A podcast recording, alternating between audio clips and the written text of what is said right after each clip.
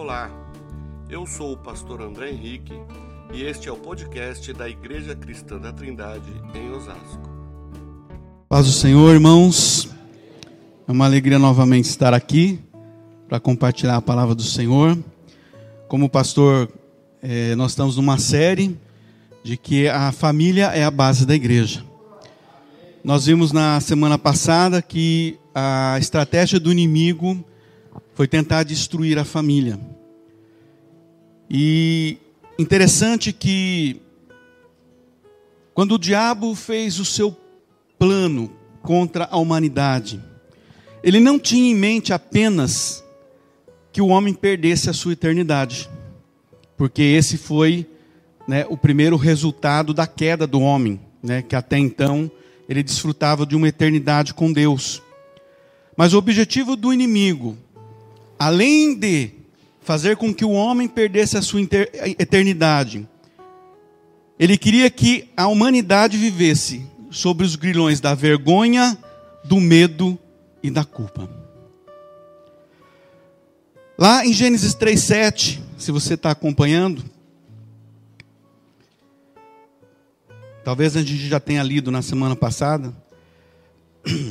Hoje eu quero ser mais sucinto, porque tinha muito conteúdo na semana passada, né? Fui, parecia uma máquina, aquelas ferrovias, né? E a minha esposa falou que eu tenho que tomar água de vez em quando. E eu, senão, já viu o que acontece em casa, né? É. Gênesis 3,7 diz assim: Os olhos dos dois se abriram e perceberam que estavam nus. Então juntaram folhas de figueira para cobrir-se. A primeira consequência desse ataque do inimigo contra a família foi a vergonha. É só a gente pensar em nós. Quando você falha com Deus, não tem um sentimento de vergonha? Às vezes você se aproxima de Deus, né, pastor? Se ajoelha para orar, você pensa, que verme que eu sou né, miserável homem que sou. Nós carecemos tanto da graça, da misericórdia do Senhor. Às vezes a gente se ajoelha, não dá coragem nem de pedir. Né? Tipo assim, aquela semana que a gente pisou na bola. Então vamos imaginar né, o, o sentimento que aplacou o coração de Adão.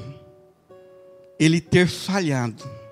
Porque pecar é se desviar de um alvo.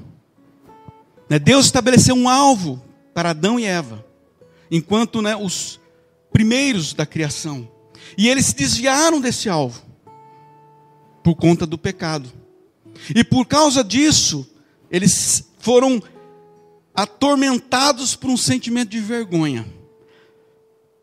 Diz que eles juntaram folhas né, da figueira para se cobrir. Porque naquele momento eles se sentiram com vergonha. Vergonha é um sentimento resultante do ultraje, da desonra, da humilhação e do opróbrio. Naquele momento, a Bíblia diz lá em Romanos que todos pecaram e destituídos foram da glória de Deus.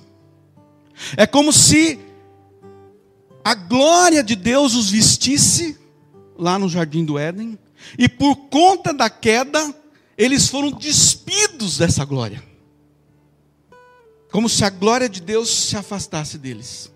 Eles se sentiram nus e por conta dessa nudez, é muito mais do que algo físico.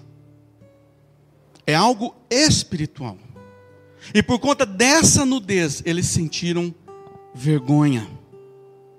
Na sequência da desobediência, aparece um outro sentimento que até então a humanidade desconhecia, foi o sentimento do medo. Lá em Gênesis 3:10 diz assim Adão: Ouvi teus passos no jardim, e fiquei com medo, porque estava nu, por isso me escondi. O medo é um estado, todo mundo sabe o que é medo aqui, né? Quem já teve medo? O medo é um estado emocional. está ligado às emoções. Deus, amado, não nos criou robôs. o plano de Deus nunca foi ter marionetes. Por isso que Deus nos dotou do livre-arbítrio. E nós vimos na semana passada que, enquanto a sagacidade da serpente enganava a Eva e trazia a queda sobre os, o homem e a mulher, Deus estava lá. Mas ele precisava que o homem e a mulher fizessem a sua escolha. Lembra da árvore? Nós falamos, o homem podia escolher comer da árvore da vida, mas ele escolheu comer da árvore do conhecimento do bem e do mal. Então, esse estado emocional, conhecido como medo, surge em resposta à consciência perante uma situação de eventual perigo. Você está na, na, na, castelo a 100 por hora. Tem que respeitar o limite de velocidade. Né? Porque se bater acima do limite e morrer, vai para onde? Né? Desce. Verdade? De repente aparece né, algo na sua frente, você. Aquela sensação de medo. Porque a sua segurança aquele estado de segurança ele foi comprometido. Você foi exposto a um perigo. E foi isso exatamente que aconteceu.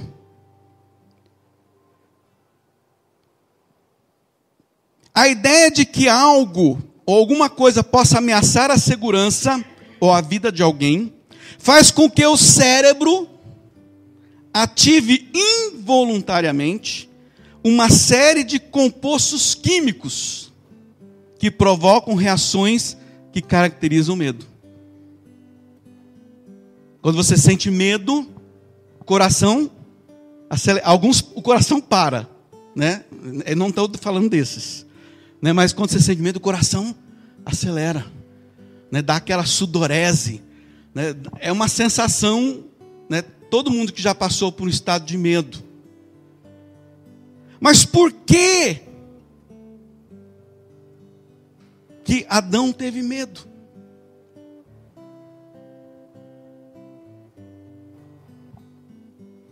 Porque à medida que nós nos afastamos de Deus, a Bíblia diz que o verdadeiro amor lança fora todo medo.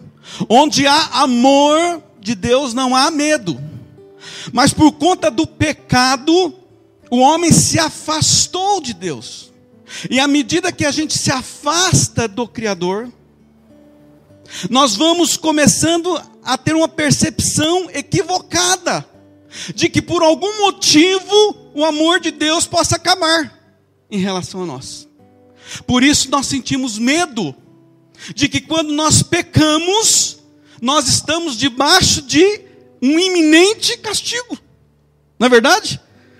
É a mesma coisa quando o filho, nós vamos falar de algo natural para entendermos. Quando o filho faz alguma coisa errada, ele já chega em casa meio desconfiado. Né? Quem é pai e mãe aqui sabe disso. Aí normalmente a mãe, né, porque tem uma percepção mais. Ah, as mulheres aí da glória a Deus, né? A mãe ela já percebe, ela chega para o marido assim, e amor, aconteceu alguma coisa. Ah, como assim, amor? Fulano não está, tá diferente. Né? Ela, ela tem um radar. Esse é um papel que Deus habilitou a mulher, né? ter um radar. Ela percebe que algo está diferente. E o filho, já sabendo que ele pode sofrer uma sanção, né? uma, uma penalização, um castigo, né? ele já se entrega. Né, Larissa? A Larissa se entregou ali. Ó. Ela fez assim. E, e o medo surge, porque ele sabe que está sujeito à punição. Adão sabia, pisei na bola. Foi uma mancada. Que eu fiz uma mancada com Deus. Eu estou sujeito à punição. Aí o somatório da vergonha e do medo é uma equação, resultou na fuga. Por isso me escondi. Muitas vezes, queridos, nós passamos por circunstâncias na nossa família. Nós estamos falando que família é a base da igreja. Se eu não resolver o problema na minha família, família é feita de pessoas. Se eu não resolver um problema na minha vida, tem pessoas, amados, que entram num relacionamento familiar, carregando um fardo de problemas, um fardo de vergonha, um fardo de medo, se escondendo de inúmeras situações. E aí ela se encontra com uma outra pessoa que também está né, sobrecarregada da vergonha, também tem todo um histórico de medo, e essas, esses dois elementos se unem para formar uma família. E essa família, pastor, vai ser a base da igreja.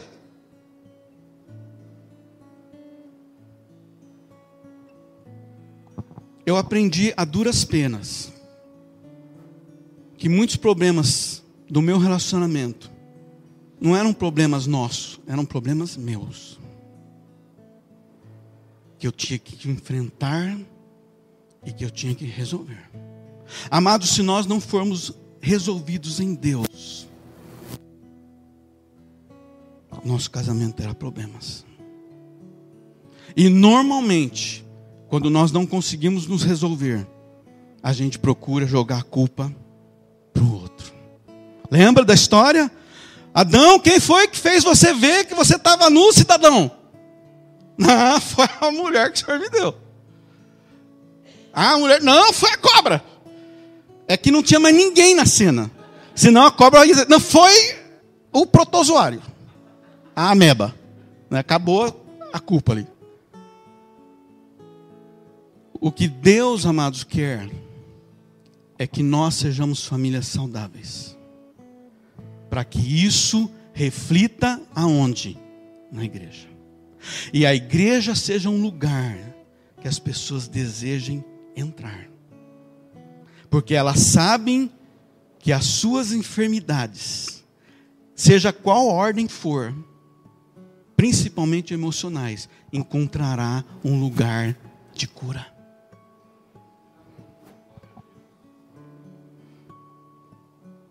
Esconder-se era uma opção que Adão e Eva encontraram para evitar o conflito. Na verdade, eles estavam procurando se proteger daquela exposição da dor, da perda. Né? Eu perdi a minha eternidade. É pouco ou muito? Nós sabemos, amados, quão árduo é porque nós somos salvos pela graça, amém? Mas não é uma vez salvo, salvo para sempre. Ao vencedor, dar-te-ei uma série de coisas. Coroa da vida, uma pedrinha com novo nome, andar lá na rua de ouro, amém? Ao vencedor. É, Paulo dizia, né? Desenvolvei a vossa salvação. Eu tenho que desenvolver a salvação todo dia. Eu preciso escolher qual da árvore? A árvore da vida. Eu não gosto desse relógio. O homem desconhecia a morte. Porque o homem foi criado à imagem e semelhança de Deus. O homem era um ser eterno. Quando a gente desconhece uma coisa, a gente não fica meio apavorado. Né? Normalmente quando faz exame, né? Vai fazer um check-up, aparece lá. Eu lembro como se fosse hoje. Eu tinha 21 anos e eu sentia muita dor de estômago. E eu fui fazer endoscopia, eu estava com uma úlcera do odenal, com 21 anos. E eu, né, aquelas idiotice, né, que só eu faço, fui abrir o exame. Né, só eu faço isso. Estava lá. É, é, úlcera do odenal, fase 2 Akita. Aí, sabe aquele desenho do Bob Esponja, né? Que cai a alma assim do. Porque, tipo assim, era um desconhecido, não sabia que era aquilo.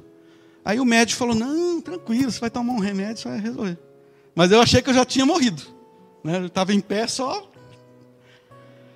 Então você imagina um homem, Adão. Morte, o que, que é isso? Que morte? O que é isso? E imagine, Deus falou: ó, o dia que você comer da árvore, do fruto da árvore, conhecimento do bem e do mal, certamente você vai. Ele achou que ia ser naquele dia, né, que ia ter uma consequência imediata. Versi, é, Gênesis 3,8 diz assim: Naquele dia, fatídico dia, né, esse dia ninguém quer lembrar. Imagina o dia, né, pastor, que a gente chegar no céu e encontrar o Adão e Eva. Né? Não vai poder bater nos dois, porque senão né, Pedrão vai dizer: desce, não pode. Naquele dia, ouvindo o homem e a sua mulher os passos do Senhor, que andavam pelo jardim quando soprava a brisa do dia, esconderam-se. Eu gosto da tradução dessa Bíblia. Né, já falei que quem dormir, eu vou. Porque alguém consegue se esconder de Deus? Não. Essa versão fala, e procuraram esconder-se. É numa tentativa de, sabendo que não vai conseguir. Esconderam-se da presença do Senhor dentre as árvores do jardim. Nós sabemos que, comentamos na semana passada, Deus, Ele viu tudo o que aconteceu. Né, viu a cobra chegar, né, aquele bate-papo com a Eva, né, o problema da comunicação, ele viu tudo. Interessante que Deus, quando começa o diálogo agora com Adão e Eva, lendo a Bíblia, é um Deus nervoso? Não. É, Deus pergunta: O que aconteceu, Adão? É, você falou que está nu, mas quem te fez ver isso? Né, Deus não xingou, né, não esbravejou. Deus não estava fora, é, descontrolado. Né? A gente costuma brincar nisso, né? quando o guarda de trânsito te para na estrada, né? ele não vai te meter na mão, você sai fora da velocidade. Não, ele pede sua carteira. É, o senhor infringiu a velocidade. Vou fazer a autuação. Bom dia para o senhor. Tenha um bom dia. Simples assim. Ele começou um diálogo. Até permitiu que Adão e Eva se explicassem. O que aconteceu? Fala aí o que aconteceu. Gênesis 3,17, depois de todo esse diálogo, vou tomar água que a minha esposa me orientou a fazer. Essa mulher sábia e virtuosa. Ao homem declarou, Deus falando: visto que você deu ouvidos à sua mulher e comeu fruto, do, do fruto da árvore, da qual ordenei a você que não comesse, maldita é a terra por sua causa. Então, recapitulando, o homem sentiu vergonha, o homem sentiu medo, o homem se escondeu, e agora ele estava se sentindo culpado. Por sua causa, a terra foi amaldiçoada. Você é o responsável. É terrível, amados, quando a gente se sente culpado.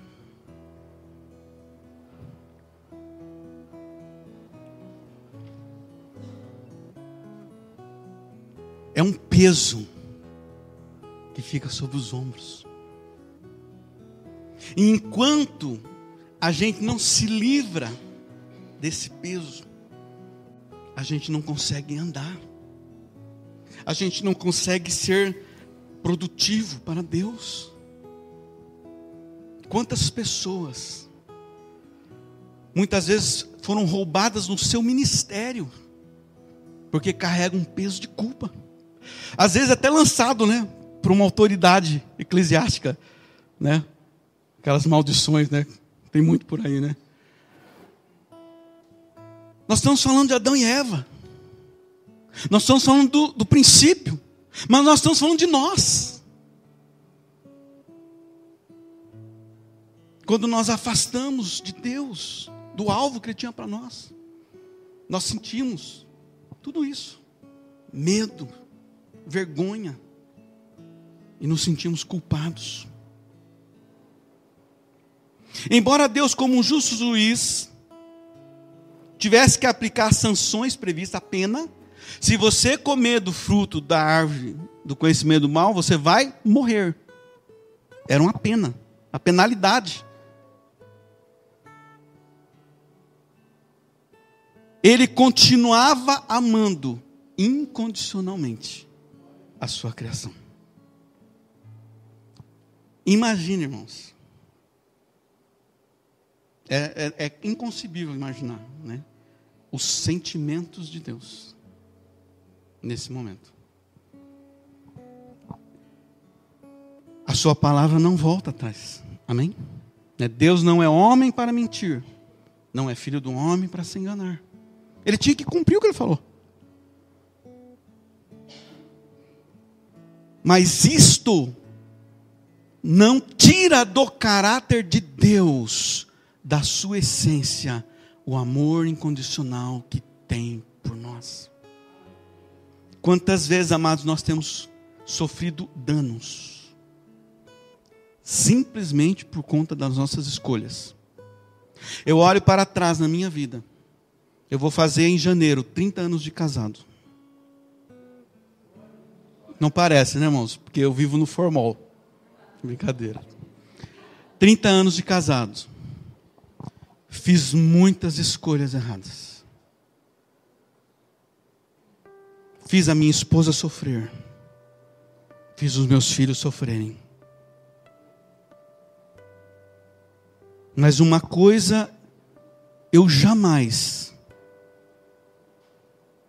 senti a ausência do amor de Deus. Porque Deus não desiste de nós. Diz lá em Gênesis 3, 21. O Senhor Deus fez roupas de pele e com elas vestiu Adão e a sua mulher.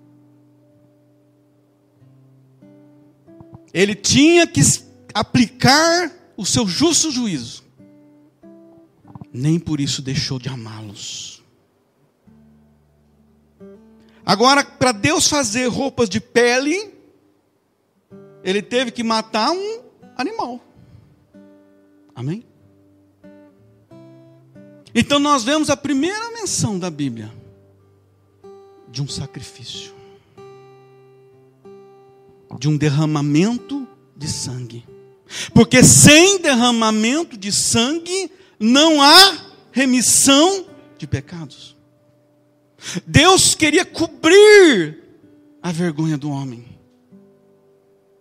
E por mais que o homem tivesse tentado, ao fazer aquela cinta das folhas da figueira, isso não era suficiente. Os atos de Adão e os nossos atos não nos justificam diante de Deus. É o próprio Deus que nos justifica. Porque Ele nos ama.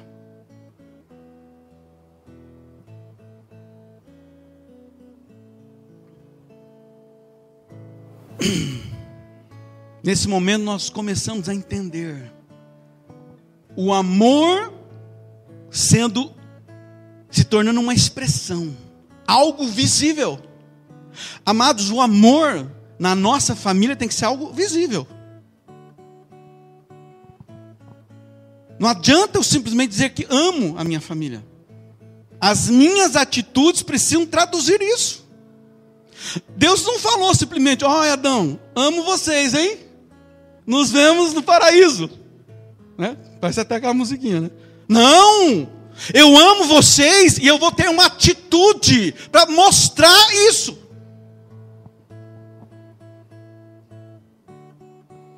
E nós sabemos que esse sacrifício fazia alusão a Cristo, o Cordeiro de Deus que tira o pecado do mundo.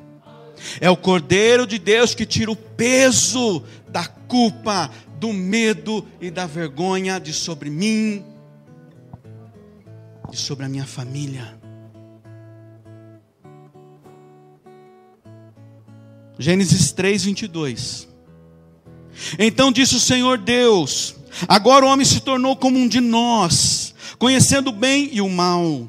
Não se deve, pois, permitir que ele tome também do fruto da árvore da vida e o coma e viva para sempre. Novamente, o amor de Deus. Amor se traduz por cuidado.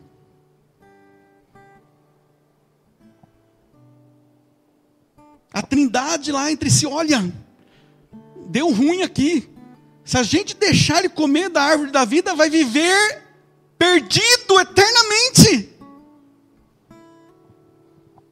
Deus não queria que a perda fosse irreversível. Nenhuma perda na nossa vida, na nossa família, é irreversível. Não por mim, não por conta da minha esposa, mas por conta de Deus.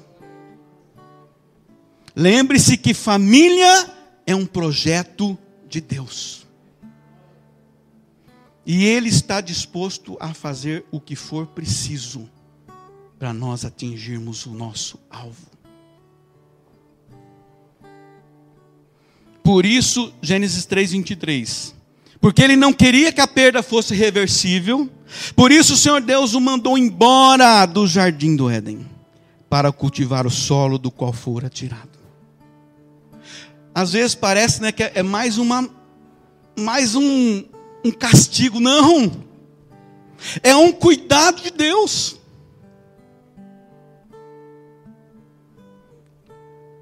Não sei se só eu, né? Mas às vezes você está numa situação que você acha que Deus está contra você. Né? Aquela porta que não abre, aquela situação que às vezes não se resolve. Às vezes é Deus cuidando. Porque se ele tivesse deixado a porta do jardim do Éden aberta, a perda seria irreversível. Imagine como foi triste para Deus ter, que expulsar o homem do jardim que ele pessoalmente preparara, para ser o lugar onde a família desfrutava da sua presença diariamente e ele compartilhava os seus projetos. Imagina a cena. Eu gosto de imaginar a cena. Né? Aquele anjo lá com a espada flamejante na entrada do jardim. Né? Já tem, tem até quadro disso, né? Aí Adão e Eva, né? Cabisbaixo. Né? Olhando para frente, assim, aquele deserto. Né? Só cactos. E Deus.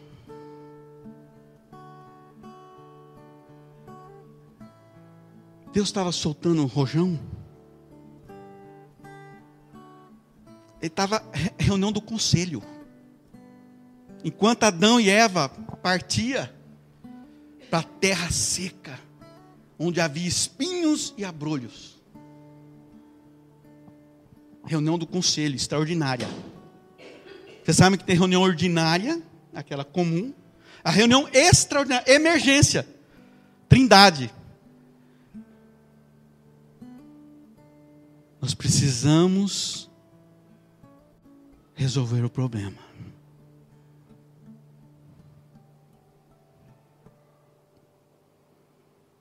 Deus não tinha perdido o controle. Deus jamais perde o controle. Ele continuava sendo Deus. Nenhuma situação pode mudar esta verdade absoluta nas nossas vidas e nas nossas famílias. Seja qual for a nossa perda, Deus continua sendo Deus. E como diz Jó, um dia ele se levantará, porque o meu redentor vive.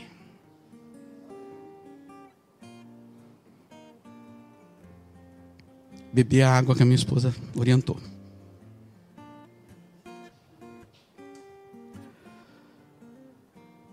Agora vamos fazer um, né, para chegar no final, porque o tempo já está me expulsando aqui. Lembremos que o primeiro contato do Senhor Deus com o homem não foi apenas como um criador, mas foi como um oleiro. Gênesis 2,7 diz assim: Então o Senhor Deus formou o homem do pó da terra. Outras versões dizem modelou. E o pó da terra como se feito argila, né? Uma massa capaz de ser moldada. Nós somos uma massa capaz de ser moldada soprou em suas narinas fôlego de vida, e o homem tornou-se um ser ou uma alma vivente. Então imagina, primeiro contato de Deus com o homem. Aquela argila e Deus o modelando, né, com suas próprias mãos. Porque não dá para modelar se não tiver um contato.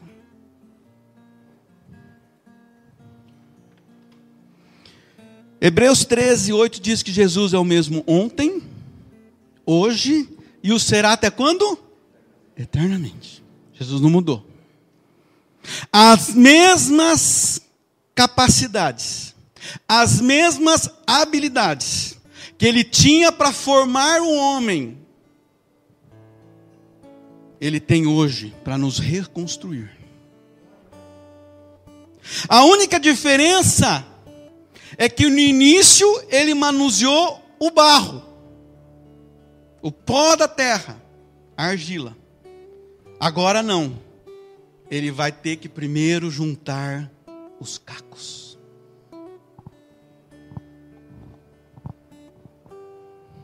Você está entendendo? Muitas vezes, a gente olha as circunstâncias nas nossas vidas, na nossa família, e são vasos quebrados. Só restou os cacos. Jesus está dizendo para nós que há esperança.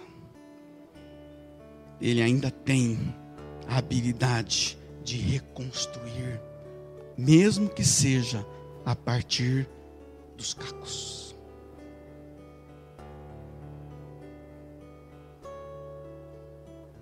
Jeremias 18:2 diz assim: Vai, desce à casa do oleiro. Ali você ouvirá a minha mensagem. Então fui, Jeremias. Fui à casa do oleiro. Eu o vi trabalhando lá com a roda. Mas o vaso de barro que ele estava formando estragou-se em suas mãos. Mas ele o refez, moldando outro vaso de acordo com a sua vontade. E continua, né? Eis que como barro nas mãos do olheiro, assim sois vós nas minhas mãos. O que Jesus precisa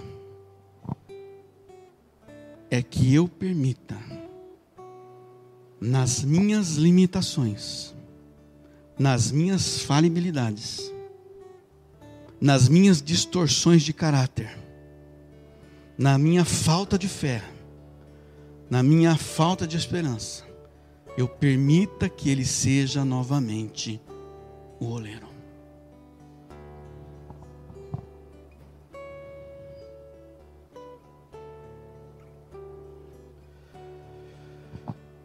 Colossenses 1,19.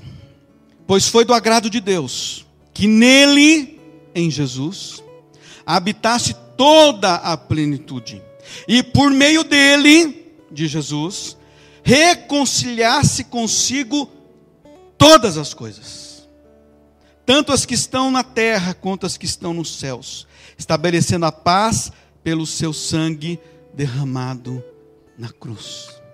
Amados, o sacrifício de Jesus na cruz, ele foi para restabelecer o nosso acesso à eternidade. Amém? Mas foi também para nos livrar da vergonha, do medo e da culpa. De uma só vez, diz a palavra de Deus, ele reconciliou consigo todas as coisas. É só isso que eu preciso entender. Que Ele tem o mesmo poder de transformar deficiências na minha família. Nós não somos perfeitos, queridos, mas nós precisamos reconhecer que precisamos dEle e precisamos permitir que Ele reescreva a nossa história. Né? Certa vez uma pessoa falou assim: Você sabe qual é o lugar mais rico do mundo? É o cemitério. Porque lá estão os sonhos, projetos que não foram realizados. Mas para nós há esperança. Porque nós estamos vivos. E o nosso Deus é o Deus dos vivos. E Ele pode mudar a nossa história, começando lá na nossa casa. A obra da cruz foi completa, não somente para nos devolver a eternidade, como também para restituir a felicidade nesta terra. Da mesma forma que as, o diabo, além de tirar a eternidade, infernizou a vida de Adão e Eva e de toda a humanidade, né? trazendo a vergonha, o medo e a culpa. Jesus ele é capaz de nos restituir a felicidade. Amados, se nós formos uma, um, um, um lar feliz, isso vai refletir na nossa igreja. O nosso lar pode ser um oásis de paz e alegria em meio ao deserto e ao caos dos nossos dias. Isso é o que Deus quer fazer. Transformar a minha casa num lugar que as pessoas enxerguem a presença de Deus, o amor de Deus. E isso vai refletir na nossa igreja. Quando as pessoas entrarem por aquela porta, elas vão ver aqui pessoas que tiveram problemas sim, que enfrentaram vergonha sim, que sentiram medo sim, que sentiram o peso da culpa sim, mas que foram novamente moldadas em vasos de honra na casa do Senhor. E elas vão ter elas vão enxergar que para elas também há esperança. Se você gostou deste podcast, siga-nos em nossas redes sociais: youtube.com/ictosasco, Instagram arroba @ictosasco e facebook.com/ictosasco.